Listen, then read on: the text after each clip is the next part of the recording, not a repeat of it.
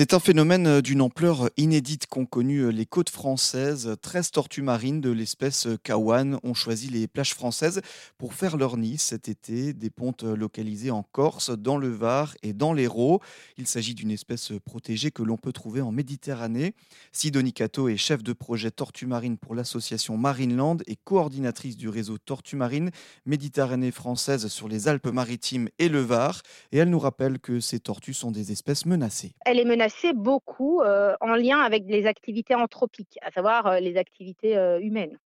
Et voilà, notre travail, c'est vraiment de, déterminer ces menaces. Et ce qui est important aussi, et c'est ce qui est plus complexe avec les espèces migratrices, c'est qu'en fonction de leur stade de développement, elles vont être à différents endroits de la Méditerranée. Et du coup, les menaces vont être différentes en fonction de chaque endroit, parce que ça dépend aussi de nos activités à nous, les activités humaines. Les menaces qu'on a identifiées sur les Alpes-Maritimes et le Var, enfin, la menace principale, c'est vraiment les déchets on a de l'ingestion des déchets, c'est-à-dire que 100% des tortues autopsiées, donc les animaux qui sont échoués morts autopsiés, dans 100% des cas, on observe des déchets dans le système digestif. Et c'est la même histoire pour les animaux qui rentrent en centre de soins. On dit que la tortue marine, elle est bio-indicateur du milieu dans lequel elle évolue. Ça veut dire qu'en fonction de ce qu'elle aura ingéré, on va pouvoir même dire si le milieu il est très pollué ou peu pollué. L'ingestion de déchets ne va pas forcément entraîner la mort de l'animal. Mais dans certains cas, c'est possible avec une obstruction ou alors une perforation. Donc ça, c'est la problématique d'ingestion de déchets. Et on a la problématique de l'enchevêtrement dans les déchets. On a une petite tortue qui est arrivée en centre de soins. Elle avait la patte enchevêtrée dans un grand sac, un sac de gravats, qui s'était entouré autour de l'épaule, autour de la patte avant. La patte était totalement nécrosée. On a été obligé d'amputer la patte avant de cette petite tortue. C'est tellement concret quand vous voyez l'impact des déchets mer. Alors cette petite tortue, elle peut regagner la mer pour autant, mais bien sûr avec une, patte avant en moins. Donc vraiment, la problématique des déchets, c'est la menace numéro un sur notre zone Alpes-Maritimes et Var.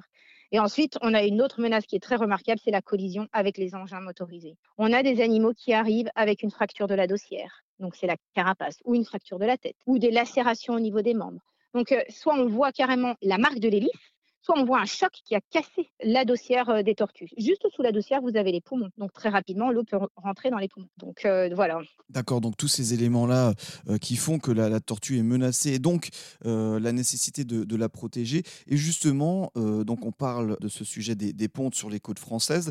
Dans les années à venir, j'imagine que si le, phénomène prend de l'ampleur, il y aura une nécessité d'adapter nos plages et nos comportements à ce genre d'arrivée de, de nids sur les plages. Oui, oui, nous, on on a un défi. Et le défi, c'est de faire en sorte que les tortues puissent venir faire euh, l'ensemble de leur cycle de vie en toute sérénité sur nos plages. À savoir, bah, on a déjà bien identifié cet été euh, différentes problématiques, mais qu'on a su gérer avec les communes, avec tout le monde. Et, honnêtement, il y a eu une, très belle énergie qui s'est créée autour de, de, ces épisodes de ponte.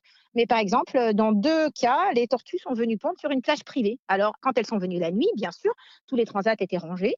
Donc, elle a pu déposer ses œufs, creuser son nid. Alors que le matin, quand euh, on arrive, bien sûr, eh ben, les plagistes remettent en place euh, les matelas, les transats et tout ça. Donc, on s'est organisé pour pouvoir décaler euh, ces plages privées et laisser un couloir de retour à la mer pour euh, les bébés tortues. Donc ça, c'est par exemple une première problématique. Une autre problématique, c'est la pollution lumineuse. Et ça, c'est fou. C'est-à-dire qu'on a quand même sur l'arrière-plage beaucoup bah, des routes avec des candélabres qui éclairent les routes. Et en fait, ces candélabres sont une vraie, vraie problématique au niveau de l'émergence parce qu'elles perturbent les, les, tortillons qui, au lieu de regagner la mer, vont se tromper de direction et aller dans la direction de la lumière, donc des candélabres, donc de la route. Alors pareil, là, on se rapproche des communes qui, pendant la période d'émergence, éteignent les candélabres pour ne pas perturber le retour à la mer des bébés tortues. Donc voilà, avec un été déjà, on a vu quelles étaient les, problématiques et on a ensemble trouvé des solutions pour atténuer justement euh, ce qu'on appelle des menaces. Hein.